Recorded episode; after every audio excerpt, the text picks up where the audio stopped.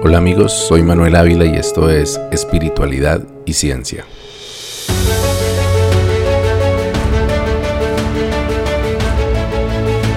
Para mí la parte más difícil de mis trances de ayahuasca siempre fue la vivencia de la muerte. Es una experiencia que comparten muchos yagenautas y usuarios de otros enteógenos como los hongos o el LSD. En lo que algunos describen como un mal trance, sientes que estás a punto de morir pero no es un pensamiento, ni siquiera un temor, es una certeza. Te estás muriendo y no importa que sepas que estás bajo los efectos de un psicoactivo, estás viviendo tus últimos minutos. Durante esos momentos, dicen los taitas, el caminante del espíritu se encuentra a puertas de una de las pruebas más importantes para convertirse en chamán. Omar Barreto decía que el verdadero chamán tiene que mirar a la muerte a la cara y viajar con ella en los mundos internos, dejarse llevar para conocer los misterios de los grandes sabios. Pero yo nunca pude dejarme llevar. No importaba que fuera consciente de que estaba en medio de una ceremonia donde la muerte no sería real y definitiva, sino mental y momentánea. La convicción de estar a punto de perder la vida era tan visceral y convincente que cada vez que la sentía combatía con toda mi fuerza para mantenerme vivo, lúcido y presente. Es posible que mi miedo a la muerte haya truncado mi camino chamánico y me haya impedido develar más secretos del camino ancestral, pero esa experiencia, el no ser capaz de dejarme morir de, de mentiritas, ni siquiera a cambio de las respuestas y experiencias que tanto anhelaba, me dejó inquieto y desde entonces he meditado mucho sobre ese miedo irracional a la muerte que no solo me obstruyó el camino chamánico, sino que eventualmente me llevó a experimentar un serio episodio de ansiedad. Es probable que tú también hayas experimentado o al menos contemplado alguna vez el miedo a la muerte. Es una experiencia común en casi todos los seres humanos y probablemente en otras especies si es que también son capaces de abstraer el concepto del fin de la propia existencia. Algunos autores consideran que la maldición de la humanidad desde que la selección natural o los dioses eligieron para nosotros el camino del intelecto y del conocimiento es la certidumbre de nuestra propia mortalidad.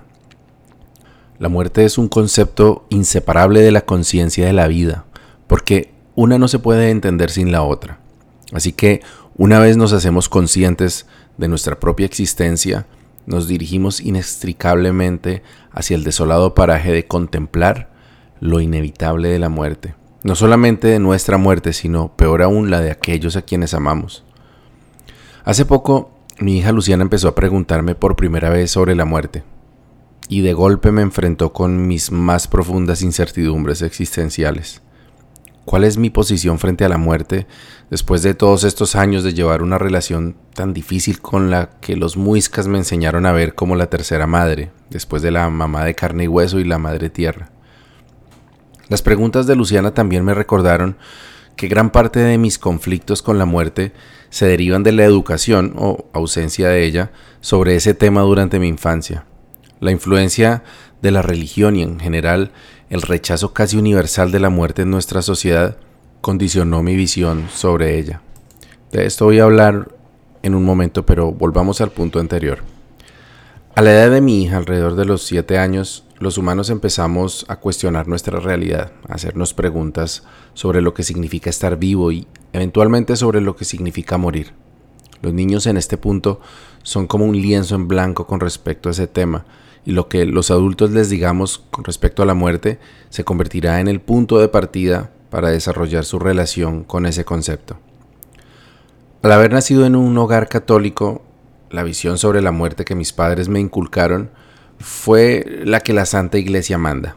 Al morir, la justicia divina decide con base, con base en los méritos de tu existencia si vas al cielo a disfrutar de la presencia eterna de Dios o al purgatorio para habilitar las materias que hayas perdido, o a consumirte en el fuego del infierno si fuiste un pecador empedernido.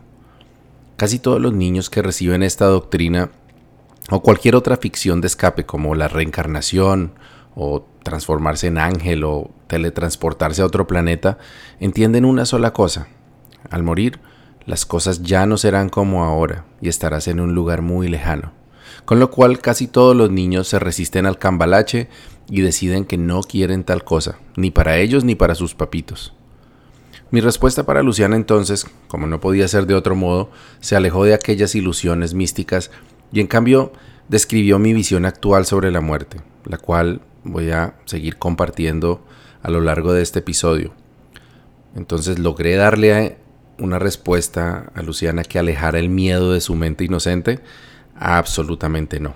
Hubo amago de llanto y rechazo a mi descripción poética de la muerte, pero creo que sembré la semilla para que su comprensión sobre la muerte avance por un camino menos pedregoso que por el que tuve que dar tumbos yo para llegar a mi comprensión actual. La gran virtud y a la vez el problema, creo yo, de la muerte es que, como lo dije antes, sabemos que es inevitable, como consecuencia de que somos conscientes de la existencia propia y como tal la llevamos todo el tiempo, como una espada de Damocles, recordándonos que al final del camino la muerte nos espera para borrar de un tajo todo lo que somos y lo que podemos. Digo que es una virtud y un problema porque, según como elijamos verlo, la conciencia de nuestra mortalidad nos puede servir como motivación para vivir intensamente, elegir el amor sobre el miedo y construir un legado, o bien para decidir que la vida no tiene ningún sentido si al final todo termina en las tinieblas de la inexistencia. Ante lo segundo, la alternativa más común parece ser la adopción de alguna fe religiosa, que nos permita sobrellevar la angustia existencial con el bálsamo de una incierta prolongación de nuestra conciencia en un empaque diferente, como promete el hinduismo y otros credos reencarnacionistas, o en un cuerpo astral o alterno en un planeta, dimensión, universo o realidad diferente. Llámese cielo, purgatorio, nirvana, kolob o valhalla. Los más allá que nos ofrecen en su amplia variedad de climas, comodidades y entretenciones, tienen una cosa en común. Nos aseguran un reencauche o reciclaje sempiternos de nuestra conciencia individual personal. En este sentido, la idea de la vida eterna en el más allá me parece más eficaz y atractiva que su contraparte reencarnacionista por dos razones. La reencarnación se presenta como un castigo en sí mismo, un prolongado ciclo de muerte y renacimiento en el que cada iteración nos resetea la memoria y nos condena a repetir errores y apegos, hasta que en alguna de tantas vidas, de algún modo, lograremos iluminarnos escapando así de la infame rueda del samsara. Con lo cual, por la vía de la iluminación o con pasaje automático después de la muerte, nuestra esperanza de darle sentido a las briegas y tribulaciones de la existencia humana recaen sobre la posibilidad de hallarnos en algún momento en presencia o ejercicio de la presencia divina por los siglos de los siglos. En ese estado o lugar cesarían las aspiraciones y los deseos humanos de placer material, poder, conocimiento, desarrollo, socialización, etc. Esta promesa de una eternidad de embelezamiento místico ha probado ser un bálsamo eficaz para ahuyentar o, por lo menos para mantener a raya, el pavor a desaparecer completamente, a entrar en un estado de no existencia, algo que no podemos ni siquiera imaginar, a pesar de ser el estado en el cual nos encontrábamos antes de ser concebidos. Cuando empecé a pensar en estas cuestiones, intenté abstraer esos conceptos sobre la vida eterna y hallé, como probablemente te habrá sucedido a ti, muchos huecos en su lógica. Algunos problemas son de índole técnico, como la cuestión de entender algo que tiene comienzo pero no tiene fin. Eh, es decir, la eternidad de algo que no existía antes de nacer pero que existirá para siempre luego de morir. Pero otras dudas son más filosóficas, como si ya no voy a desear lo que deseo ahora, ni voy a tener los defectos que tengo ahora, ni las fuerzas que me motivan, entonces, ¿realmente seguiré siendo yo? Estas, por supuesto, no son cuestiones novedosas, sino unas que filósofos y pensadores de todos los tiempos se han planteado de muchas formas. Uno de ellos, Plutarco, se refería al problema a través de lo que se conoce como la paradoja de Teseo, y dice así, el barco en el cual volvieron desde Creta Teseo y los jóvenes de Atenas tenía 30 remos, y los atenienses lo conservaron hasta la época de Demetrio de Farelo ya que retiraban las tablas estropeadas y las reemplazaban por unas nuevas y más resistentes. De modo que este barco se había convertido en un ejemplo entre los filósofos sobre la identidad de las cosas, que crecen y cambian. Un grupo defendía que el barco continuaba siendo el mismo, mientras el otro aseguraba que no lo era.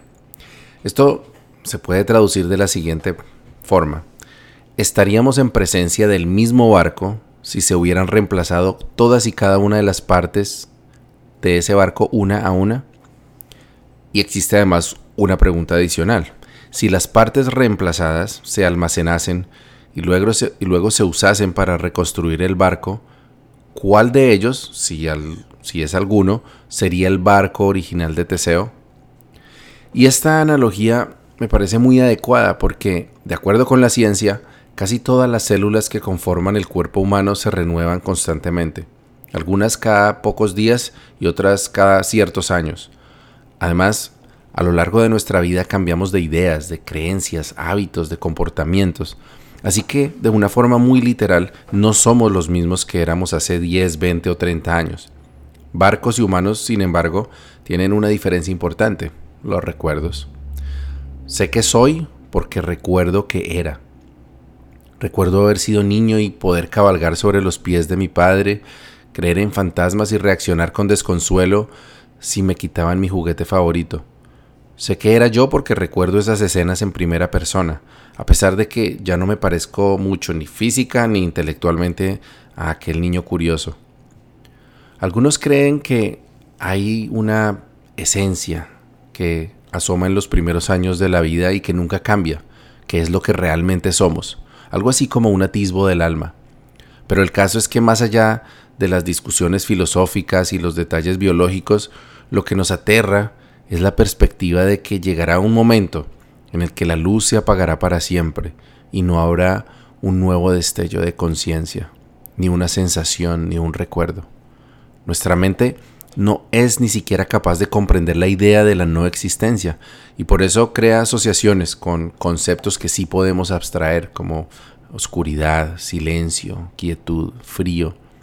Nos aterra pensar en ser reducidos a ese estado de inmovilidad en tinieblas en las que no podemos satisfacer nuestros deseos de conocer, de experimentar, de amar. Este miedo primario a la muerte, dicen algunos, es la fuerza que se esconde detrás de todos los demás miedos. Si la muerte no existiera, no importaría perder un trabajo o ser abandonados por alguien o dejar pasar alguna oportunidad. Al fin y al cabo, en una cantidad infinita de tiempo, siempre habrá alguna oportunidad más de encontrar un trabajo mejor o de recuperar el amor perdido o literalmente de hacer y tener cualquier cosa que puedas imaginar. Esta situación fue inteligentemente explorada por Jorge Luis Borges en su bellísimo cuento El Inmortal. En él narra la historia de un hombre de la antigua Grecia que emprendió la búsqueda de la fuente de la eterna juventud en la ciudad de los inmortales. El aventurero imaginaba que los inmortales serían como dioses, sabios, bondadosos y perfectos, pero en cambio se encontró con trogloditas desprovistos de toda humanidad silenciosos, indiferentes y ensimismados.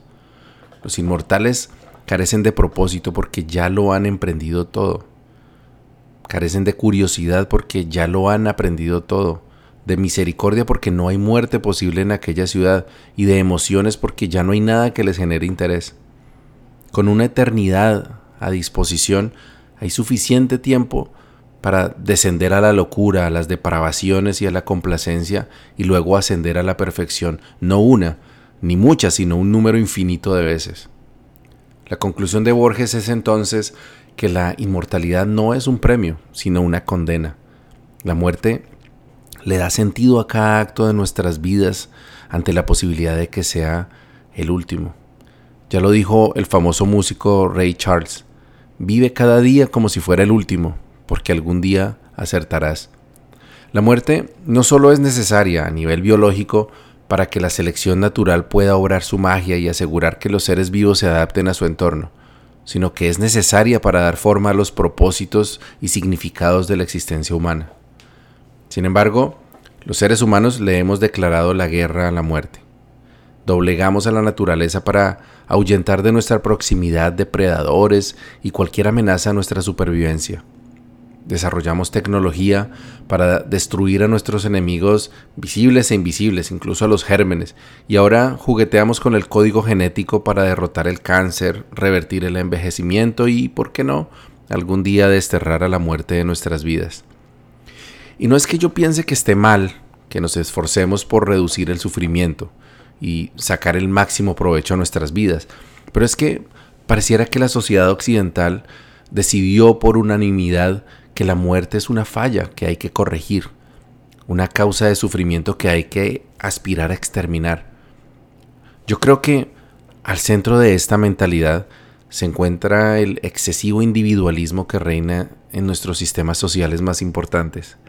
El humanismo, que desde el siglo XV viene extendiéndose e imponiéndose en todo el mundo, se centra en afirmar la dignidad y valor de lo humano, pero no en tanto a humanidad, sino a individuo. Las sociedades en las cuales se privilegia el bienestar común por encima del individual se consideran hoy en día retardatarias cuando no malévolas. Según Yuval Noah Harari, la religión más extendida en la actualidad no es el cristianismo sino el humanismo. Y el humanismo te dice que lo más importante en la sociedad es tu calidad como individuo, merecedora de unos derechos y privilegios de nacimiento, entre los cuales se encuentran buscar tu felicidad y luchar por obtener tus metas. El bienestar de la sociedad entonces queda en un segundo plano, y en todo caso está supeditado a la contribución voluntaria que desees hacer a ella, excepto los impuestos, claro, que esos sí son obligatorios. La vida del individuo está por encima de la supervivencia de su comunidad, y eso está demostrado por nuestra incapacidad de tomar acciones radicales para evitar la catástrofe que puede venir del cambio climático que estamos causando, precisamente por mantener nuestra comodidad y tranquilidad individual. Con una cosmovisión centrada en nuestra experiencia individual, es lógico que la muerte propia sea vista cada vez más como una aberración, como una tragedia inconcebible que hacemos bien en temer o ignorar. No digo que valorar la vida y ponerla al centro y al frente de nuestros valores sea malo, todo lo contrario. Creo que es lo que ha permitido que vivamos en la era con menos guerras, menos enfermedades y sufrimiento que nuestra especie haya experimentado jamás. Pero desafortunadamente el precio ha sido que irónicamente, entre más expectativa de vida tenemos, menos enfermedades y menos violencia, cada vez vivimos con más ansiedad más depresión y miedo. Es irónico, pero es posible que nuestros ancestros, que tenían que convivir con tasas de mortalidad infantil de dos dígitos, guerras casi constantes y violencia en todas partes, parecían disfrutar con más intensidad de los pequeños placeres de la vida. Tal vez esa presencia ubicua de la muerte les restaba un poco de su halo de misterio y les servía a nuestros ancestros como un recordatorio constante de la necesidad de disfrutar de la vida mientras fuera posible. Hoy en día la muerte ya no sucede a nuestro alrededor, sino escondida en asilos, en hospitales y debajo de sábanas forenses. Sin embargo, escuchamos sobre muerte todos los días, en televisión, en las redes sociales, y eso hace que se convierta como en una especie de monstruo invisible que acecha en todas partes, pero en ninguna a la vez y de ahí la inmensa ansiedad que suscita. Desde luego yo no planteo que deberíamos desear la muerte, ni tampoco trivializarla. También creo que está bien que nos esforcemos como especie e individualmente en prolongar nuestra existencia. Sin embargo, creo que lo que nos debe motivar es el amor a la vida y no el miedo a la muerte. Yo sé que esto parece un oxímoron, pero yo creo que podemos lograr las dos cosas, valorar y desear extender nuestra vida y al mismo tiempo valorar, comprender y aceptar la muerte. Además creo que podemos aceptarla y valorarla sin necesidad de recurrir a las promesas de vida eterna que nos ofrecen las religiones, simplemente apegándonos a la realidad y a los significados que nos brinda la ciencia. Durante la crisis de salud mental que viví poco antes de mudarme con mi familia a Canadá, que describiré pronto en detalle, el miedo a la muerte era la tortura que sobrevenía cada vez que tenía un episodio de ansiedad y mi conflicto interno con los dogmas religiosos me impedía disfrutar del bálsamo de la confianza en el más allá. En otras palabras, me estaba estrellando contra la difícil pared que muchos tienen que escalar antes de abandonar los credos religiosos y dar el paso hacia el agnosticismo. En esa lucha interna, traté de echar mano a mis antiguos recursos chamánicos, de negociar con mi escepticismo buscándole patas lógicas a alguna de las teorías sobre la vida después de la muerte, o simplemente tratando de evitar pensar en ello, como si mirando hacia otro lado pudiera desconocer la angustia más profunda y el miedo más primario del ser humano. Este proceso no tomó días ni semanas, sino meses, incluso diría yo que, que aún hoy en día sigo refinando mi visión y ajustando mis conceptos. A medida que navego a través de los años, las experiencias y el conocimiento científico que han venido llegando a mi vida pero puedo compartir contigo las claves principales de lo que ahora considero una visión profundamente espiritual, pragmática y naturalista sobre lo que significa la muerte y el verdadero más allá. En este podcast he compartido antes algunas experiencias sobrenaturales, entre comillas, que experimenté a lo largo de mi vida. La mayoría fueron de índole mística como intuiciones, premoniciones o sensación de estar en la presencia de Dios sobre todo durante mis trances de ayahuasca. Pero también tuve un par de eventos en los que sentí la presencia de un ser querido que había fallecido ya. El primero involucró a mi padrino Diego García, cuando semanas después de su muerte recibí un cassette con sus canciones y sus mensajes, que sentí como una despedida de ultratumba. Años más tarde, durante una ceremonia de yajé, tuve la certeza de estar ante el espíritu de mi amigo Hasir, pidiéndome que lo ayudara a dejar este plano de existencia para poder volar libremente sobre la selva. Esas experiencias que con frecuencia experimentan quienes han perdido un ser querido, en las que el espíritu del difunto hace una visita para despedirse y usualmente para pedirle a sus deudos que estén tranquilos, suele explicarse como un esfuerzo de la mente por facilitar la aceptación de la nueva ausencia, como una parte necesaria durante el proceso de duelo. Te levantas con un poco más de tranquilidad después de haber tenido esa despedida póstuma y sigues adelante con tu vida. Algunos creen que estas experiencias son reales y que de verdad tuvieron la visita del espíritu del ser querido y sienten un gran alivio, pero alguien agnóstico, sabiendo que es una creación de la mente, pueden descontar la experiencia como una fantasía y quedarse sin el beneficio de esa tranquilidad que el encuentro le habría podido proporcionar. Lo que quiero plantear hoy es que el encuentro es real. O al menos podemos verlo así, incluso bajo la luz del conocimiento científico que tenemos. La primera vez que pensé que tal malabar mental era posible sucedió durante la toma de yagé que tuve en 2012 con el maestro Mauricio Vicencio. Fue una experiencia metafísica, pero curiosamente no con un muerto, sino con un amigo que estaba vivito y coleando. Como lo narré en aquel episodio, durante la fase más difícil de la ceremonia, mi amigo Héctor Raúl González se acercó a mí por la espalda, puso su mano en mi hombro y me dijo, palabras más, palabras menos, tranquilo hermanito, respira, todo está bien, ahí lo estás trabajando bien bonito. Luego me preguntó si me sentía bien, asentí y le di las gracias. El episodio no tuvo nada de metafísico para mí en ese momento, pero eso cambió al día siguiente. Mientras disfrutaba del amanecer sobre la montaña de la mesa en donde me encontraba, me levanté para buscar a Héctor Raúl y agradecerle por su compañía durante la noche anterior. Entonces recordé que Ticor nunca fue a aquella ceremonia. En cambio, se encontraba haciendo lo suyo en Bucaramanga, ajeno a mi interacción con su espíritu a 100 kilómetros de distancia. Héctor Raúl solo se enteró de la anécdota cuando se la conté meses después, pero estoy seguro que las que escuché habrían sido sus palabras y su actitud de haber estado físicamente esa noche en la mesa. Para entonces yo ya había estado en tantas ceremonias con él que tenía memorizados el tono de su voz, las palabras que decía a menudo y su estilo para dar tranquilidad a los yagenautas enredados en su pinta. Entonces, ¿fue real mi encuentro con Héctor Raúl?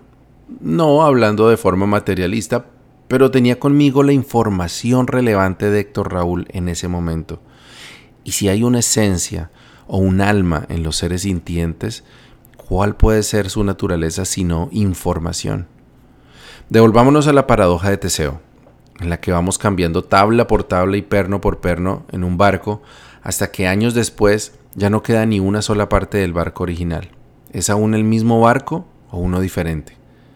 La, respuesta, me parece, es que es el mismo barco y uno diferente.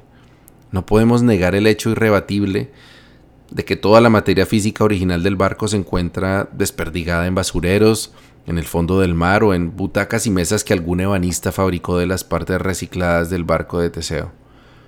Pero tampoco se puede negar el hecho de que hay una continuidad entre el barco original y el barco actual, un proceso a través del cual paso a paso fuimos aceptando cada pequeño repuesto como parte del original y decidimos que la pieza reemplazada ya no ya no lo sería.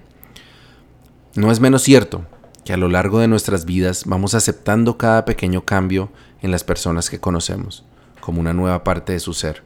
Otras partes que quedan atrás, físicas, mentales y emocionales, van quedando en el recuerdo como algo que ya no hace parte de esa persona. Entonces la pregunta es, después de tantos cambios, ¿tú sigues siendo tú? Igual que con el barco de Marras, la respuesta que yo daría es sí y no. Esa es la cuestión de las paradojas, que están hechas para confundir porque nos encierran en un falso dilema, A o B, cuando casi todo en la naturaleza es un matiz de A, B y C. Osho, por ejemplo, decía que él no se consideraba una persona, sino un proceso, y que él no estaba, sino que sucedía, de la misma forma en que un río nunca es el mismo que has visto antes porque su agua es nueva a cada instante. De modo que si somos un proceso que cambia constantemente, entonces, nuestra esencia no es la materia de la que estamos construidos, ni la imagen que proyectamos en un momento dado. Nuestra esencia es la información de la que somos constructo. El estudio de la genética nos da luces a este respecto.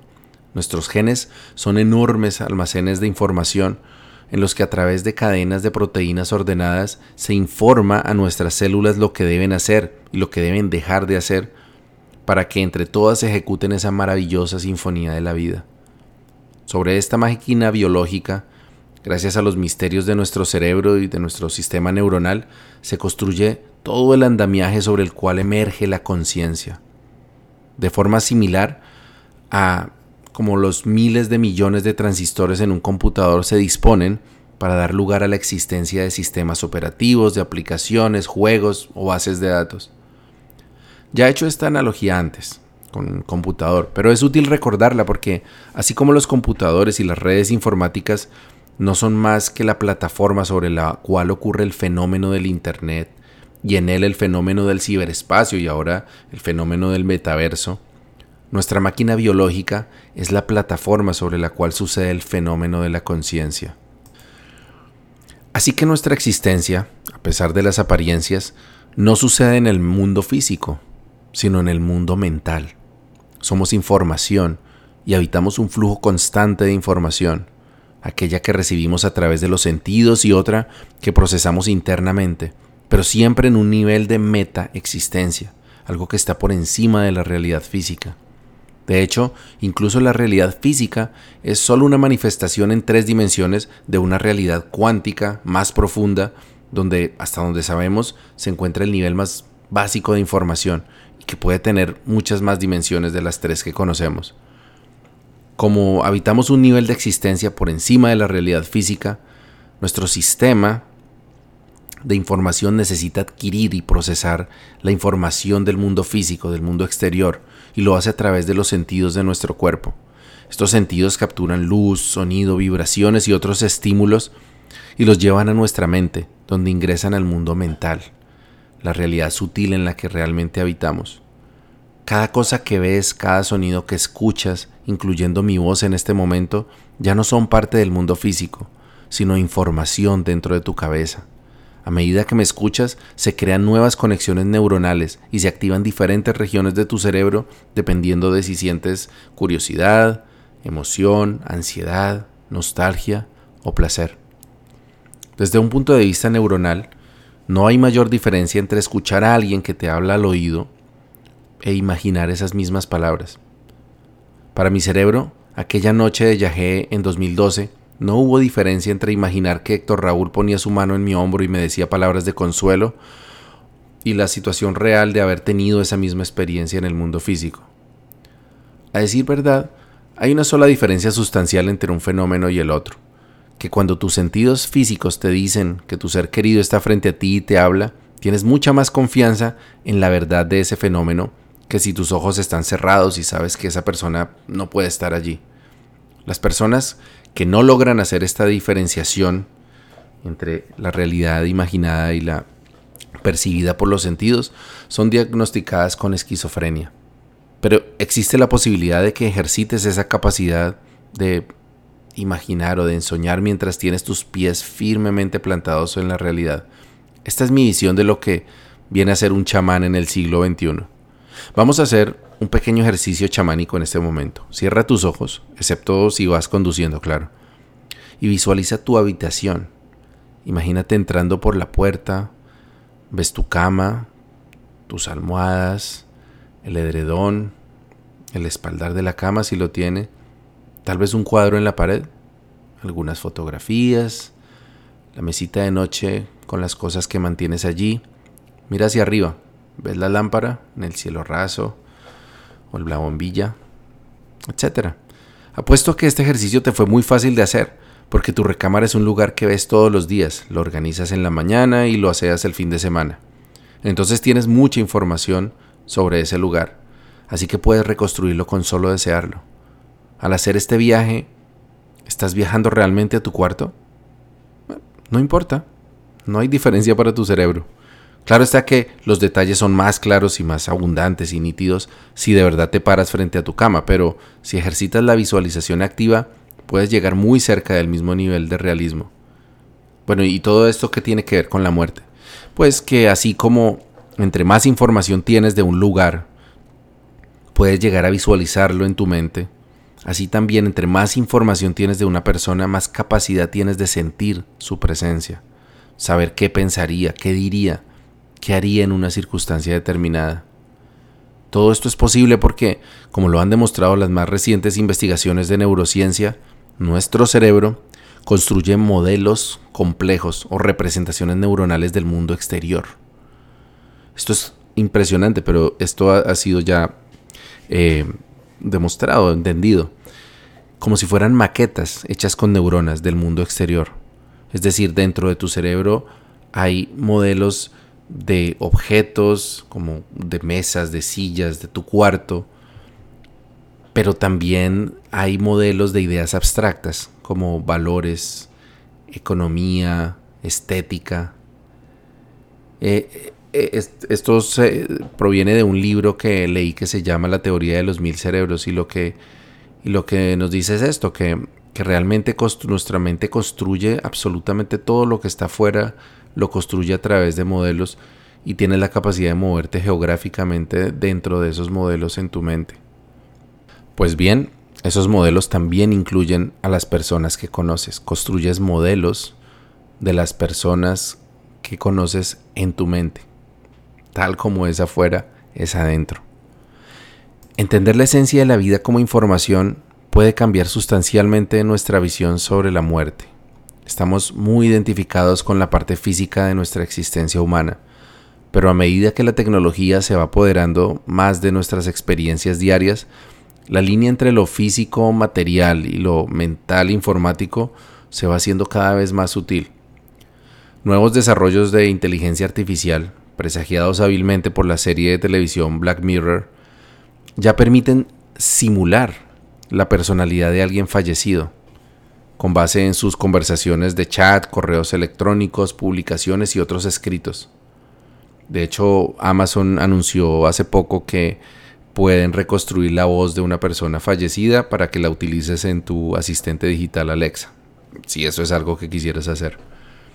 Hay otras aplicaciones de inteligencia artificial que los estudios de cine ya están utilizando, con los que pueden crear, recrear la voz de un difunto y también sus expresiones faciales y utilizarlas para poner a, ese actor fallecido a actuar, como se ha visto en las series de eh, Star Wars, por ejemplo, de Disney. Y con toda esta tecnología, en este momento, hoy en día, es técnicamente posible tener una videollamada con un familiar fallecido, conversar con esa persona por un rato y escucharle decir cosas que nunca dijo durante su vida, pero que corresponderían totalmente con su forma de pensar, sus valores, sus costumbres, estilo de humor e incluso sus recuerdos. Resulta inquietante pensar, por ejemplo, que si ese ser querido que, está siendo simulado, digamos, a través de inteligencia artificial con todas estas bases de información, si ese ser querido no ha muerto, sino que en cambio sufre, por ejemplo, de Alzheimer o de algún otro trastorno cognitivo, podría argumentarse que su versión de inteligencia artificial es más parecida al ser querido cuando estaba en uso de sus facultades que la persona real con sus limitaciones actuales. Piensa en eso un momento. Eso es solo un punto para considerar y debatir, pero el punto al que quiero llegar es que nuestro miedo a la muerte se puede dividir en dos submiedos. Por un lado el miedo a desaparecer, a no existir, a estar en un lugar incierto que llamamos muerte, y por otra parte el miedo a no estar allí para las personas que amamos, a no compartir más momentos agradables con ellos y descender lentamente en el olvido. En cuanto a desaparecer, lo cierto es que tú y la muerte nunca van a estar juntos en el mismo lugar. Dicen que la muerte nos llega a todos, pero eso no es verdad. Cuando la muerte llega, ya no hay persona a la que le llegue. Esto lo entendí hace poco, cuando por primera vez estuve bajo el efecto de la anestesia general mientras me extirpaban la vesícula biliar. Las últimas palabras que escuché fueron las del anestesiólogo diciendo, te vas a sentir un poco raro por un momento. Pocos segundos después mi visión se hizo difusa, como si el cielo raso de la sala de cirugía empezara a distorsionarse y hacerse borroso. Inmediatamente después abrí los ojos y estaba ya en la habitación que me habían asignado. No hubo sueños ni noción alguna del tiempo durante la cirugía. Mi cuerpo y mi cerebro dormían, pero yo no estaba allí. Da igual si algún encefalograma hubiera determinado que tenía actividad cerebral. Desde mi perspectiva subjetiva, no hubo experiencia de conciencia. Pues bien, yo creo que así es la muerte. La luz se apaga y no hay más conciencia individual. Pero no será la primera vez. Todos venimos del mismo estado. Antes de ser engendrados tampoco teníamos una conciencia individual y sin embargo pocas personas sienten ansiedad por ese estado de inexistencia prenatal. ¿Sabes? Me gusta mucho ver videos antiguos de Bogotá, mi ciudad natal, filmados antes de que yo fuera concebido. Observo la arquitectura, la tecnología de la época, las formas de vestir de los transeúntes y reconozco las cosas que seguían estando allí durante mi infancia. Mientras disfruto de ese viaje en el tiempo, siempre reflexiono sobre el hecho de que yo no existía en ninguna parte de este universo mientras se filmaban esas escenas. O eso pensaba antes, porque pensándolo bien, todos los átomos que forman cada una de las células de mi cuerpo, cada gota de agua, cada gramo de hierro, de calcio, de carbono, de magnesio que forman mi cuerpo ya existían en ese momento y se encontraban en algún lugar del mundo, tal vez entre las nubes, en la fértil tierra de la sabana bogotana o en las entrañas de alguna montaña. Pero como dije antes, lo que soy es mucho más que materia, es información. La totalidad de mi información genética, la que describe cada célula de mi cuerpo, la estructura de mi cerebro, mis impulsos primarios y mi química cerebral, esa ya existía también. Estaba en el núcleo de las células de mi padre y de mi madre. 23 cromosomas dentro de cada célula de él y 23 más dentro de cada célula de ella. Pero yo soy mucho más que un cuerpo y procesos químicos. También tengo un alma que está formada por ideas, principios, comportamientos, creencias, anhelos y mi propio estilo. Todo eso existía también.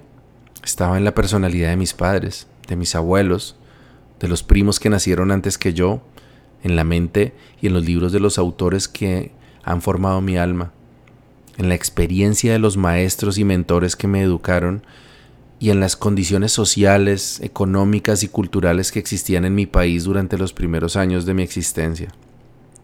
Soy el resultado único e irrepetible de la mezcla de todos esos torrentes de información moldeados por el azar de las circunstancias de mi vida hasta este momento. Parte de mí existía mucho antes de que mis padres decidieran unirse para continuar la milenaria sinfonía de la vida y parte de mí seguirá existiendo mucho después de que se hayan borrado las huellas de mis pasos. Algo de lo que soy seguirá existiendo en el alma de mis descendientes, en el alma de las amigas y amigos en quienes he influido y en el alma de sus descendientes.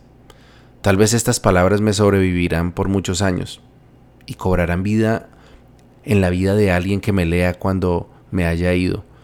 Y las consecuencias de mis actos, por pequeños e intrascendentes que puedan parecer, habrán de hacer eco en el tiempo, tocando la vida de muchas personas y reverberando en miles de pequeños remolinos de la vida de seres que ni siquiera sabrán de mi existencia. Y no hay nada especial en mí. Los ecos de tu vida también se escucharán mucho después de que ya no estés. Claro, no todos seremos recordados y celebrados como Cleopatra, Hipatia, Winston Churchill o Elvis Presley, pero eso es irrelevante. La mayoría de las personas que han causado los cambios más importantes de la historia, cuyas acciones tienen consecuencias que estamos viviendo hoy en día, son anónimos. La mujer africana que supo guardarse de los bárbaros y dio a luz una prole que se convertiría en toda la raza humana, el locuaz sirviente que le dio a Gutenberg la motivación para crear la, la imprenta, las madres de los filósofos de la Ilustración que los formaron con ideas y curiosidad que florecería años más tarde revolucionando el arte, las letras, la política en Europa. Por todo lo anterior, creo que esa ansiedad que produce la muerte está totalmente relacionada es con la ilusión de individualidad que hemos aceptado en nuestra sociedad. Hemos olvidado que somos parte de una tribu, de una especie y de un planeta vivo. Dentro de nuestro cuerpo, todos los días hay células muriendo por millones para que nuestro cuerpo pueda vivir. Asimismo, millones de humanos mueren todos los días para que nuestra especie pueda sobrevivir y la evolución de la vida condena a miles de especies a desaparecer para que otras se puedan adaptar a un mundo que cambia y que no se detiene. En un episodio anterior conté sobre el asesinato de Jaime Garzón, uno de los personajes más queridos en Colombia durante la década de 1990. En una vieja entrevista que Jaime dio por televisión dijo, a mí me gustaría no morir, no morir en la historia, fue por la misma época que Jaime realizaba gestiones humanitarias para liberar secuestrados y que visitaba jóvenes universitarios para decirles que si ellos no tomaban la responsabilidad de salvar su país, nadie lo haría por ellos. En Colombia, 23 años después de que fuera cobardemente asesinado, Jaime Garzón está tan vivo como entonces. En libros, canciones, documentales y horas de sketch humorísticos que sobreviven en YouTube, pero sobre todo en el alma de millones de jóvenes colombianos que el pasado 19 de junio de 2022 eligieron por primera vez como presidente de su país a un candidato que enarbola muchos de los ideales y principios por los que Jaime luchó y entregó su vida. Pues aquí creo que está el secreto. Solamente mueren aquellos que se encierran en sí mismos, quienes no aman con intensidad, quienes se olvidan que dar a otros, darse a otros desinteresadamente, es la única forma de inscribirse en la inmortalidad buen camino y buena brisa.